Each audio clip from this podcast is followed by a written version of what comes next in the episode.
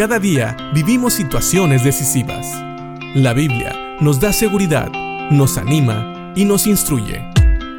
Impacto Diario con el doctor Julio Varela. Hay gente que piensa que la Biblia es muy difícil de entender. Y sabes, a veces sí puede ser difícil, pero también hay mensajes que son muy claros.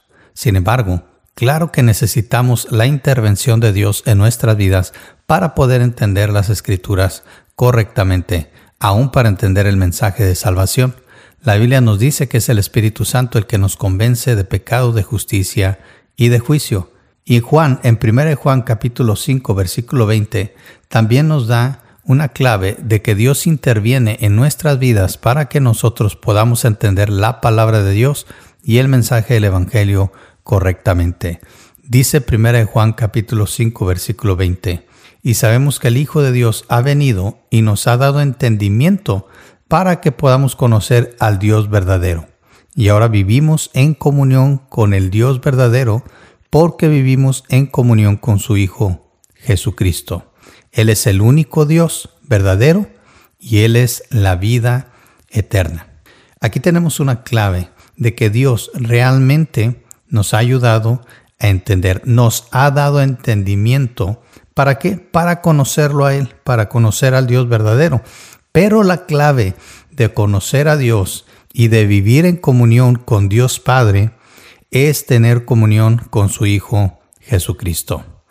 Es decir, una persona que no reconoce a Cristo como Dios, una persona que no reconoce a Cristo como Señor y Salvador, una persona que no reconoce que Cristo, la segunda persona de la Trinidad, vino en carne a este mundo, murió en la cruz y resucitó al tercer día, es una persona que no puede tener comunión con el Padre.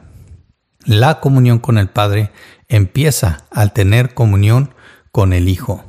Y nos dice la palabra que Él es el único Dios verdadero y la vida eterna. Recuerda, no son las religiones las que salvan, no son las religiones las que nos llevan a tener comunión con Dios. No son las religiones las que nos dan el entendimiento. Es Dios mismo. Es la comunión con el Hijo la que nos lleva a entender al Padre. Voy a volver a leer este versículo. Y sabemos que el Hijo de Dios ha venido y nos ha dado entendimiento para que podamos conocer al Dios verdadero. Y ahora vivimos en comunión con el Dios verdadero, porque vivimos en comunión con su Hijo Jesucristo.